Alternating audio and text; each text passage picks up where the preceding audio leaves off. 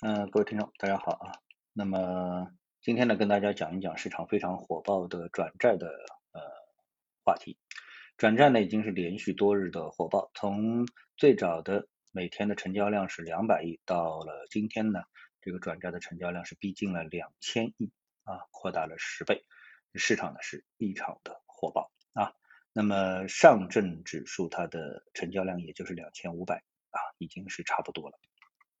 那么对于整个的市场的影响呢，也是非常之巨大啊。那么今天呢，整个市场的一个下跌，可以说呢，跟转债市场的火爆呢有着非常直接的关系。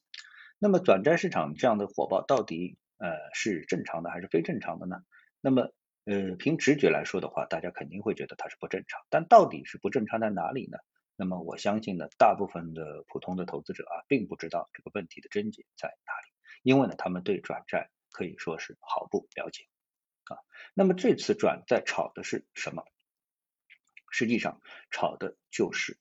呃大部分的普通投资人对转债市场的无知，他们完全呢呃不知道这个转债的概念是什么啊。那么在我所认识的一些朋友当中，他们的资金量也非常的大，那么他们对于 A 股股票的这个炒作也好、投机也好、投资也好，也已经是非常的熟悉，但是在谈到转债的时候啊，几乎是一无所知。那这显示了对于我们这个某一个特定的品种啊，投资者在这个知识方面的极度的匮乏。那么这次转债到底炒的是什么呢？那实际上炒的呢，就是 一种纯粹的追涨杀跌的投机行为。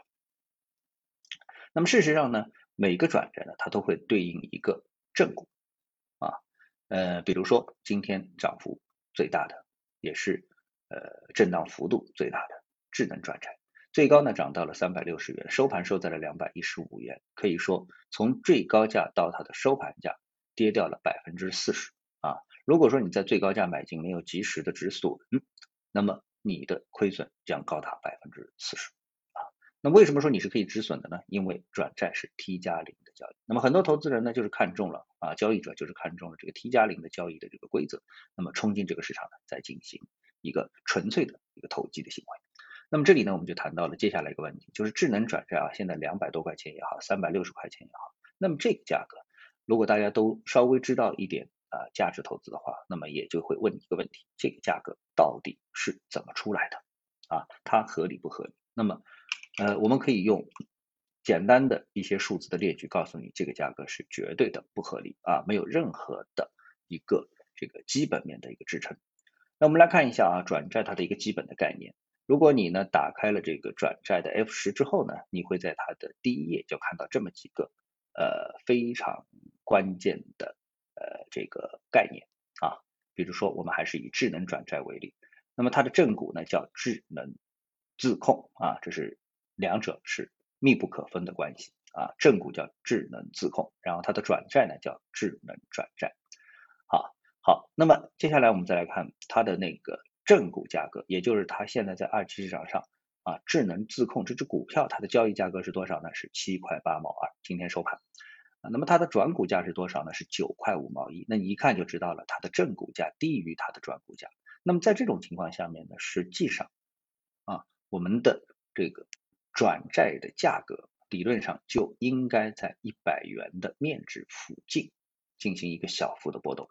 那么在过往转债没有火爆炒作之前呢，转债市场确实是呈现这样的一个情况。那么为什么这个情况是合理的呢？因为转债转债啊，它实际上是可转可转股债券啊，也就是说它在一定的条件下它可以转成股票的啊。那么呃什么情况下面这个转债的价格应该是明显高于它的一百元的面值呢？是当它的正股的价格，也就是我们看到的智能转债啊，智能自控它的股票的价格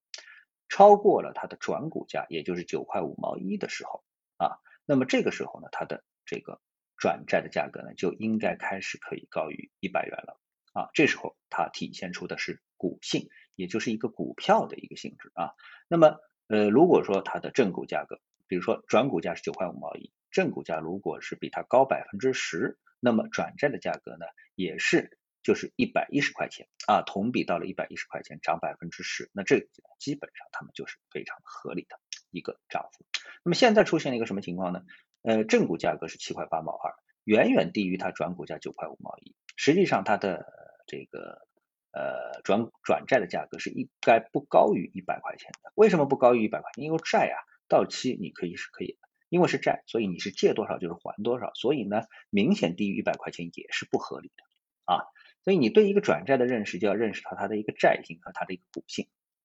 那么今天智能转债最后收盘是收在二百一十五块钱。二百一十五块钱相当于什么概念呢？相当于我们在 F 十当中看到的另外一个指标，叫转股溢价率百分之一百六十一，也就是比它的合理价格高了多了百分之一百六十，多了一点六倍，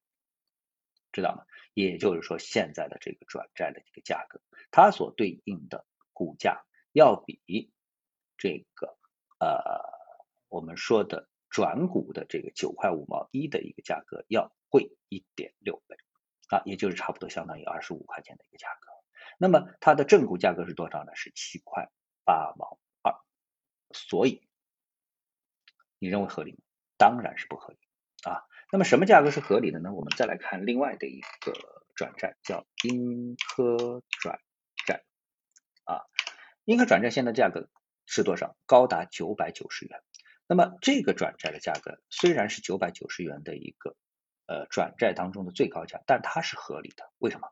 我们来一样的看它的 F 十啊，它的转股价是十块四毛一，它的正股价格是一百零一块九毛八。也就是说，英科转债所对应的英科医疗这只股票，在二级市场上目前正在以一百零一块九毛八的价格收盘交易。